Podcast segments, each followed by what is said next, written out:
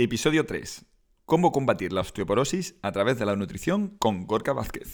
Bienvenidos a Soluciones Saludables, el programa donde entrevistamos a destacados médicos y profesionales de la salud que hablan de las enfermedades que nos preocupan y dan las claves nutricionales para abordarlas con éxito. Con todos vosotros, Tony Villar.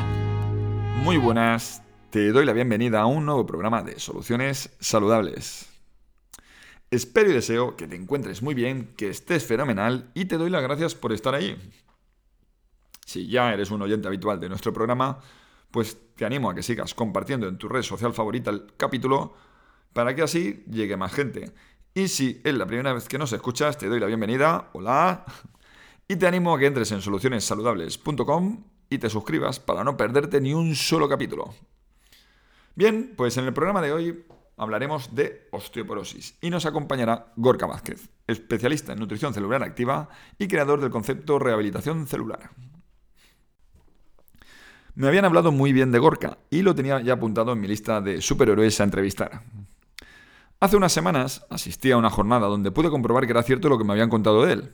Es un tío muy apasionado, domina perfectamente el tema y transmite la información muy, muy bien. Además pude conocerlo personalmente y tuve la posibilidad de plantearle el participar en el programa. Gorka no lo dudó ni un segundo y hoy lo tenemos con nosotros. Enseguida vamos con la entrevista. Cualquiera de nosotros sabe lo que es la osteoporosis. Y además, basta con ver un rato la televisión. Hay ciertas franjas horarias donde nos abruman con decenas de anuncios de marcas de leche y yogures explicando los riesgos y apresurándose a decir que consumiendo sus productos tienen la cantidad suficiente de calcio como para prevenir y mejorar esa enfermedad. Pero yo te anticipo que eso no es así. Combatir con éxito la osteoporosis es mucho más complejo que el consumir un solo producto y aportar calcio. Y Corca nos lo va a explicar muy bien. La osteoporosis es un grave problema de los huesos que provoca el desgaste y los vuelve más porosos y frágiles. Lógicamente, aumenta el riesgo de fractura. Mira, te voy a dar unos datos sobre la osteoporosis que he sacado de internet y que me han parecido muy interesantes. Mundialmente se producen más de 8,9 millones de fracturas anuales. Esto supone una fractura cada 3 segundos. Se estima que afecta a 200 millones de mujeres en todo el mundo y que una de cada tres mujeres y uno de cada cinco hombres mayores de 50 años sufrirán una fractura osteoporótica. Para 2050, en comparación con 1990, se estima que la fractura de cadera en hombres aumentará en un 310% y en mujeres en un 240%. Menudo panorama, ¿verdad? Como imaginarás, cualquier fractura es fastidiosa y conlleva un tiempo de rehabilitación, pero particularmente una fractura de cadera hace que pierdas movilidad y autonomía. Y la recuperación no es del todo completa. Además, de algún modo lo que estamos haciendo es perdiendo calidad de vida. Así que Soluciones Saludables está aquí para ayudarte, para que podamos prevenir y para que si ya la estás padeciendo podamos combatir la osteoporosis. Así que vamos a poner remedio con la ayuda de Gorka Vázquez. Pero antes, hacemos especial mención a Vive Pharma, que es nuestro patrocinador. En Vive Pharma podrás encontrar productos premium para el cuidado de la salud. Se encargan de revisar y seleccionar las mejores opciones que hay en el mercado. En su web podrás encontrar ácidos grasos omega 3, que son certificados SIFOS, aceite de CRI, coenzima Q10, multivitamínicos, Garcinia Cambogia y los productos de los que hablamos en el programa. Aprovecho el descuento del 15% que te ofrece por ser oyente de soluciones saludables. Es bien sencillo. Visitas vivefarma.com, sección Market, eliges el producto y cantidad e introduces antes de finalizar la compra el código Soluciones 15 y se te descontará del carrito automáticamente. Así de sencillo. También te recuerdo que estos productos puedes encontrarlos en tu parafarmacia o herbolario habitual. Bien, pues ahora sí, nos vamos con la entrevista.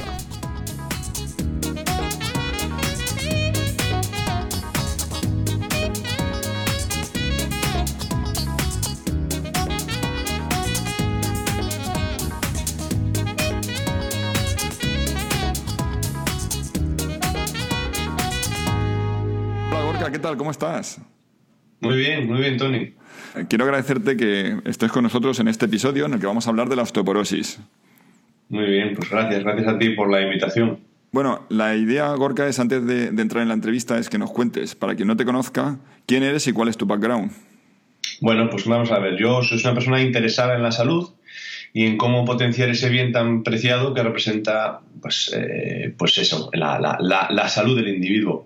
Más allá de eso, mi formación universitaria consiste en un grado en fisioterapia, dos másteres, uno en osteopatía y otro en nutrición clínica, y un doctorado en ciencias de la salud. Extrauniversitariamente me he formado en osteopatía durante seis años y tengo un DO, que es el Degree in Osteopathy, que es bueno, un título, pues, vamos a decir, máximo de, osteopatía. Bueno, eh, a ver, eh, yo creo que con eso se define un poco mi, mi, persona.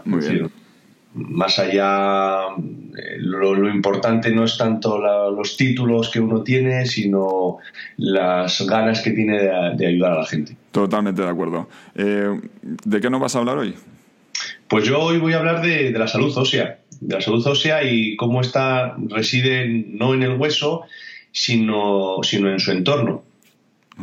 Va, a estar interesante eso, porque es un poco como engañado la gente enseguida. Saludos o sea, al, al, hueso y resulta que... Sí, vamos, vamos directamente al hueso y, y, no es así, ¿no? Es decir, yo siempre soy una persona que tiendo a, a potenciar la, la, proactividad del individuo, ¿no?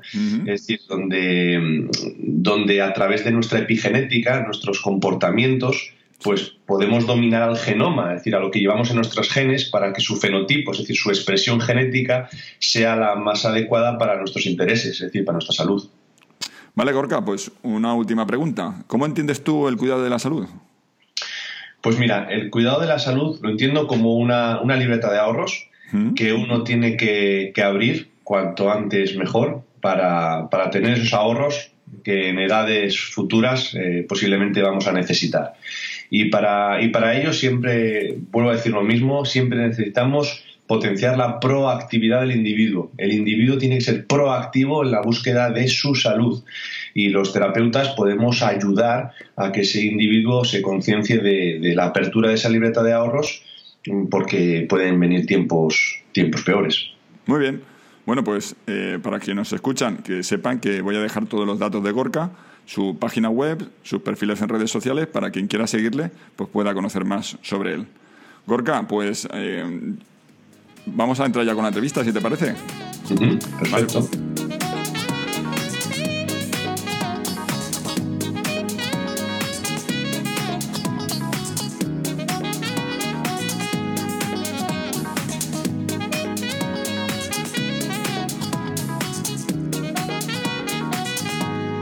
Lo que podemos hacer es contextualizar la enfermedad y me gustaría que nos explicaras de qué se trata, las causas por las que se produce, consecuencias en nuestra salud y cómo se suele tratar. Pues mira, el, más conocido representante de la enfermedad ósea es el término osteoporosis, el cual consiste en una pérdida de masa ósea, es decir, de una fragilización de nuestro esqueleto óseo. Como en toda enfermedad, las causas son multifactoriales. Nos han hecho creer que, que se debe a una falta de calcio y en el caso de la mujer además a un abandono de, la protección estrogénica. Pero como veremos a lo largo de esta charla esto no es así. Nuestro destino nos pertenece y no, tenemos que esperar a este tipo de enfermedades con los brazos cruzados. Su, tratamiento, entendiendo sus causas las citadas, que no las reales, eh, son la suplementación con fuentes de calcio, principalmente lácteos, puesto que se piensa erróneamente, por otra parte, que son la principal fuente alimentaria de este mineral, y la toma de una medicación denominada bifosfonatos, los cuales provocan una inactivación sobre los osteoclastos. Muy bien. Eh, ¿Cuáles son los principales síntomas que se manifiestan cuando alguien padece osteoporosis? Síntomas realmente no, no hay. Es decir, la enfermedad es una. La osteoporosis es una enfermedad silente. Es decir, mm. sus inicios el paciente no, no, nota nada, no hay, no hay ningún problema, hasta que la masa ósea llega a un punto crítico de déficit que genera principalmente dolor. Muy bien, bueno, pues entonces ahora, eh, si no hay síntomas, lo que sí que me gustaría es que nos explicaras cuáles son las pruebas médicas que se realizan de forma habitual para diagnosticar una osteoporosis y cuáles son sus pros y contras, que seguro que hay alguno. Pues mira, la, principal se denomina densitometría. Y en cuanto a mi opinión sobre esta costosa prueba, eh, me remito a un estudio realizado por el doctor Roberto Sánchez Sánchez, eh, que está titulado Lo que una mujer no necesita. En él se establece que el valor predictivo positivo de la densitometría, es decir, las veces que acierta esta prueba, una mujer de 70 años es del 9%. A los 80 años es del 36% Y a los 60 años, que es donde la mayoría de las mujeres empiezan a hacer su primera densitometría, se estima en un 5%. Yo creo que estas cifras eh, hablan solas. Ya te digo, o sea, que la densitometría, por lo visto, no es una de las mejores pruebas como para entender que uno tiene riesgo de, poder tener fracturas por la osteoporosis, ¿no? Entonces lo que me estoy dando cuenta, después de este título... No, es, claro, no es la mejor prueba, pero quizás es eh, económicamente interesante en algunos eh, ámbitos. Bueno, vamos a dejar ese tema. Vamos a ver. Ahora, a partir de tu experiencia, entonces, ¿cuál prueba incluirías tú para permitir conocer un mejor, un mejor alcance de la enfermedad y te diera un mejor enfoque de cómo abordarla? Pues mira, eh, para mí el mejor indicador de, salud ósea, entre otras cosas, porque es un indicador de, varias, de, varias, de varios parámetros, son los niveles en plasma de la vitamina D25H que es una vitamina eh, que podemos eso, hacer un análisis clínico en sangre, rutinario, rápido, y nos puede dar unos niveles, vamos, una orientación del estado de salud. También es interesante medir los niveles del pH intersticial, aunque normalmente esta prueba es más difícil de hacer y lo que se hace es eh, se miden los, el pH tanto de orina o de saliva. Para ello se utilizan unas tiras que lo ideal es que tengan unos rangos entre 0 y 8. Hay también otros que son rangos entre 0 y 14, pero esas eh, no me gustan demasiado porque el rango al ser tan grande quizás pierde un poco la precisión. Y en caso de querer valorar los niveles de la excreción urinaria de calcio, es decir, el calcio que perdemos por la orina, pues podemos hacer unos, unos niveles de N-telopéptidos en la segunda orina de la mañana. Eh, me parece muy interesante. De hecho, eh, eh, eh, por las pruebas que nos, me está, bueno, nos estás contando, eh, son pruebas de, sustancias circulantes, ¿no? De algún modo que tienes en, sangre, porque, o sea, como estabas diciendo, no te vas a enfocar en lo que es el hueso en sí, sino en, los, el circulante. Y es curioso. el, el, objetivo de una prueba diagnóstica es que nos dé un valor real de la situación. Ajá. Y cuando nosotros hacemos pruebas diagnósticas, Mm, no, no centradas en la situación real de lo que está pasando, pues nos, nos presentan un, un, escenario totalmente, totalmente erróneo. De algún modo son como unas pruebas predictivas, ¿no? Eh, sí, eh, realmente es que no solamente son predictivas, sino que a mí me gusta decir son funcionales. Eh, realmente lo que, nos, lo que nos interesa es saber el funcionamiento del organismo, no entender la situación del hueso como tal, sino qué está ocurriendo en ese cuerpo, en ese organismo, para que el hueso esté de esa forma. Muy bien, pues ahora llegamos a la, a la pregunta clave. ¿Qué papel juega la nutrición para el tratamiento de la osteoporosis? Yo no entiendo el abordaje terapéutico de la osteoporosis sin un cambio dietético. Con eso te digo todo. pan para hoy y hambre para mañana nunca han sido una buena estrategia. Eh, realmente la toma de bifosfonatos y la no corrección de hábitos tóxicos óseos creará un hueso muerto donde su exterior, valorado por la densitometría, será relativamente normal, pero por desgracia encerrará un estado de pudedrumbe nada apetecible. Vale, pues ahora vamos a entrar ya directamente en cuáles son los alimentos que debemos de evitar, cuáles debemos incluir y qué suplementos eh, serían los más adecuados. Si te parece, empezamos con los grupos de alimentos que hay que evitar. Pues mira, eh, principalmente deberíamos de evitar alcohol, tabaco, café de mala calidad y sal refinada, azúcares dulces y refinados, proteínas animales de mala calidad, sobre todo carnes procesadas, leche animal y derivados lácteos de mala calidad, e insisto siempre lo de, de mala calidad. no hay que decir no bebas leche o no tomes carne. No, no bebas leche de mala calidad y no tomes carne de mala calidad. Toma la adecuada. Eh, toma la adecuada y de, y de buena calidad. Es decir, eh, si puedes elegir entre un petit suisse o una, un yogur de leche de cabra ecológico, pues mejor el segundo. Correcto. Si puedes elegir entre una carne de estas que le dan masajes o, una salchicha, pues hombre, mejor la carne de buena calidad. No podemos simplemente eh, hacer eh, simplificaciones con la alimentación, ni alarmismos, ni alarmismos. Me parece correcto. De hecho, justo antes de empezar la entrevista contigo me estaba preguntando una amiga que eh, ¿la leche sí o la leche no? o sea, esto no, es esto no es sí o no. claro, no es sí o no. Eh, realmente la leche, mm, eh, sobre todo la leche animal, la leche animal, lo que entendemos como leche, realmente no es un alimento adecuado a largo plazo para el ser humano. Pero no pasa nada porque un día le tomes un vaso de leche o te tomes un café con leche pero no es lo ideal. Es decir, no es lo ideal. Si tú quieres tener una buena salud en el futuro, no es lo ideal. No es veneno. Tú puedes tomar uno, puedes tomar dos, no pasa absolutamente nada. Pero a largo plazo, y sobre todo en personas que tengan una cierta sensibilidad en, su mucosa intestinal, en su sistema inmune, quizás hay productos en esos, en esos eh, alimentos que no son los más adecuados. De, lo mismo, de la misma forma te digo que aditivos con fosfatos, es decir, todos E442, E450, E del 338 al 343, todos esos alimentos que tienen aditivos con, gran cantidad de fosfatos, tampoco es bueno para, la salud ósea. Y eso la mayoría de las veces está en las carnes procesadas, en las fast food. La Coca-Cola, la Coca-Cola es un líquido de ácido fosfórico y sodio, y eso lo único que hace es deshacer los huesos. Ajá. También te digo, el exceso de vinagre eh, en personas sobre todo con debilidad renal no es adecuado. Yo siempre digo lo mismo. La ensalada, alíñala, eh, con aceite de oliva en crudo, virgen esta, de primera prensión, no, echa sin miedo, no tengas ningún problema. Vinagre poco y sal ninguna. Esa es la combinación ideal. Y por supuesto, aunque no sea un alimento, la mala gestión del estrés también influye en nuestra salud ósea. Muy bien. Pues creo que nos ha dejado bastante claro lo que tenemos que evitar y lo que tenemos, lo que no tenemos que hacer. Sí. Bueno, Gorka, pues vamos a hablar ahora de los alimentos que debemos de incluir en nuestra alimentación.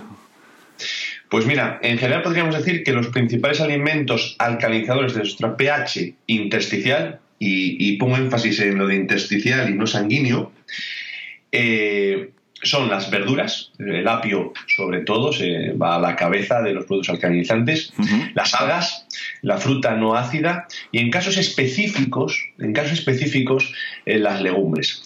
Además, una buena respiración contribuirá al proceso saludable alcalinizante. Los batidos, esto que dice la Presler, ¿no? el secreto de la juventud, son una, magnífica eh, opción.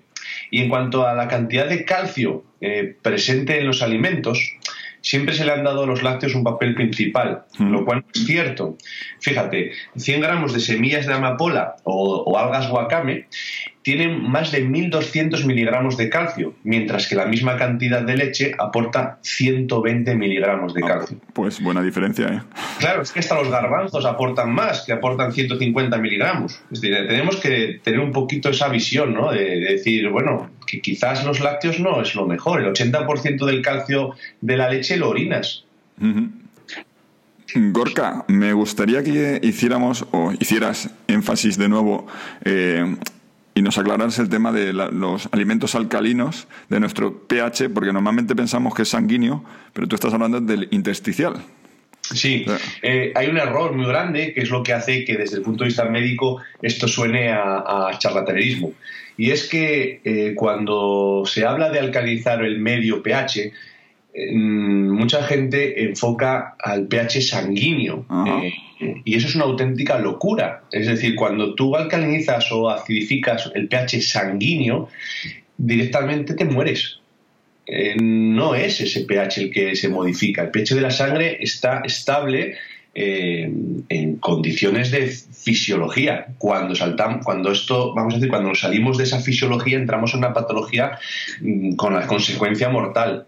Entonces, el pH que tú puedes modificar a través de una alimentación, de una respiración adecuada, etcétera, es el pH del líquido intersticial, es decir, del, líquido o del ambiente en el que se desarrolla la célula. Pues buena aclaración y muy interesante. claro. Bueno, pues vamos a entrar ahora en los suplementos que debemos tomar o nos pueden ayudar para combatir la osteoporosis y cómo nos van a beneficiar. Y sobre todo, me gustaría, si puede ser, que nos los contaras por orden de importancia. Bueno, pues mira, vamos a ver. El principal, yo creo que en orden de importancia, sería la vitamina D, la cual, entre otras cosas, que son muchas las que hace, controla la paratormona. Por tanto, ahí ya tenemos un equilibrio del sistema óseo. Las sales minerales, como los citratos de magnesio, calcio y potasio estarían en segundo lugar, los cuales son útiles para esta alcalinización del terreno que estamos hablando, clave de la osteoporosis. Un cóctel de antioxidantes, resveratrol, cúrcuma, vitamina C, para luchar contra el estrés oxidativo, del que hablaremos un poquito más adelante. Plantas eh, como el Agnus castus, es decir, el salgatillo, o el cardo mariano con su silimarina. Vitaminas del grupo B y aminoácidos como la L-tirosina y la taurina para el control del sistema nervioso, ya que tienes que tener en cuenta que un sistema nervioso acelerado consume 15, más hueso, 15 eh, veces más hueso que uno normal. Ácidos grasos, por supuesto, omega 3 y omega 6 para el control de la inflamación, puesto que los osteoclastos se activan vía NFK beta, y el silicio como una fuente de reestructuración de la matriz extracelular. Muy bien. Pues Gorka, nos estás contando cosas muy interesantes.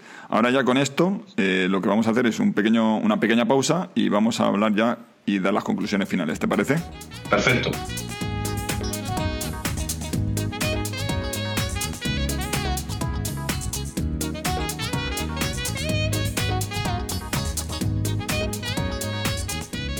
Bueno, Gorka, pues estamos llegando al final de la entrevista. Así que, para finalizar, me gustaría que nos plantearas cuál sería una estrategia completa para abordar este problema de salud, que nos dieras algún consejo extra si se quedó algo en el tintero y que te dirigieras a los pacientes que sufren esta enfermedad con palabras de ánimo e insistiendo que la nutrición puede hacerles mejorar su salud y calidad de vida. Vamos, que la comida es medicina, como decía Hipócrates.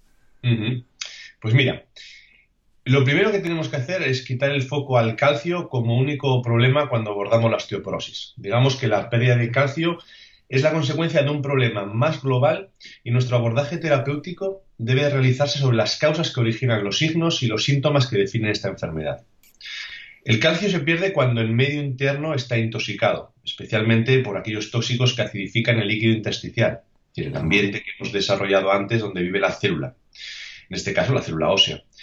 Mucho antes de que se pierda el calcio, nuestras sales básicas, magnesio, potasio, comienzan a agotarse en un intento desesperado de compensar la acidez de este ambiente. Y teniendo en cuenta que el, magnesio es el principal fijador del calcio en nuestro cuerpo, el resultado, pues uno ya puede imaginarse. Es obvio. Claro. Eh, lo que tú un poco comentabas antes, ¿no? Eh, somos lo que comemos, ¿no?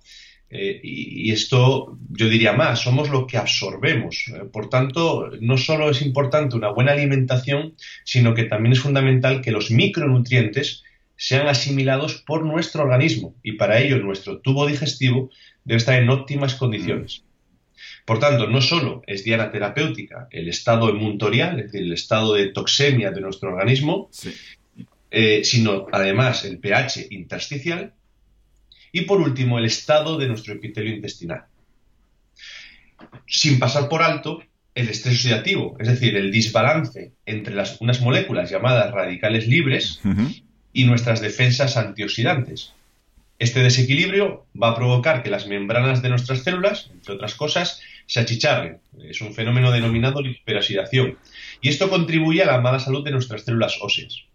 Por tanto, este exceso de radicales libres va a ser potenciado, además, como consecuencia de la llamada inflamación crónica de bajo grado, que es un estado silente proinflamatorio que induce, además, a una bajada de la vitamina D, que ya hemos dicho que es fundamental para la salud ósea. En, este, esta bajada ¿no? de los niveles de vitamina D también van a influir los niveles de cortisol, por lo que la gestión del estrés se va a presentar como un paso obligado en el manejo del paciente osteoporótico. Súper interesante, vamos. Claro, todo esto, todo esto lo que nos lleva es a tener una visión de la complejidad del abordaje real terapéutico, el cual no está basado en simplismos como que lo único que hay que hacer es para tratar la osteoporosis, tomar el sol y aportar el calcio bebiendo leche. Eso, ahí, ahí, eso es lo que te iba a decir. Digo, O sea, que es lo que nos cuentan y es que resulta que, tienes que dar una visión holística del, ser de algún modo. Todo, esto de lo que he hablado es lo que hay que enfocar para tú tratar al paciente con osteoporosis, no tratar la osteoporosis. Tratamos al paciente con osteoporosis. Muy interesante. Ese, ese matiz es muy interesante. Claro, eso, eso es fundamental. Es que es el matiz que hace humana la medicina. Ese es el matiz que nos diferencia a veces de una máquina. Y, fíjate, además, ya un poco para acabar, eh, quisiera decir que, el individuo es dueño de la salud.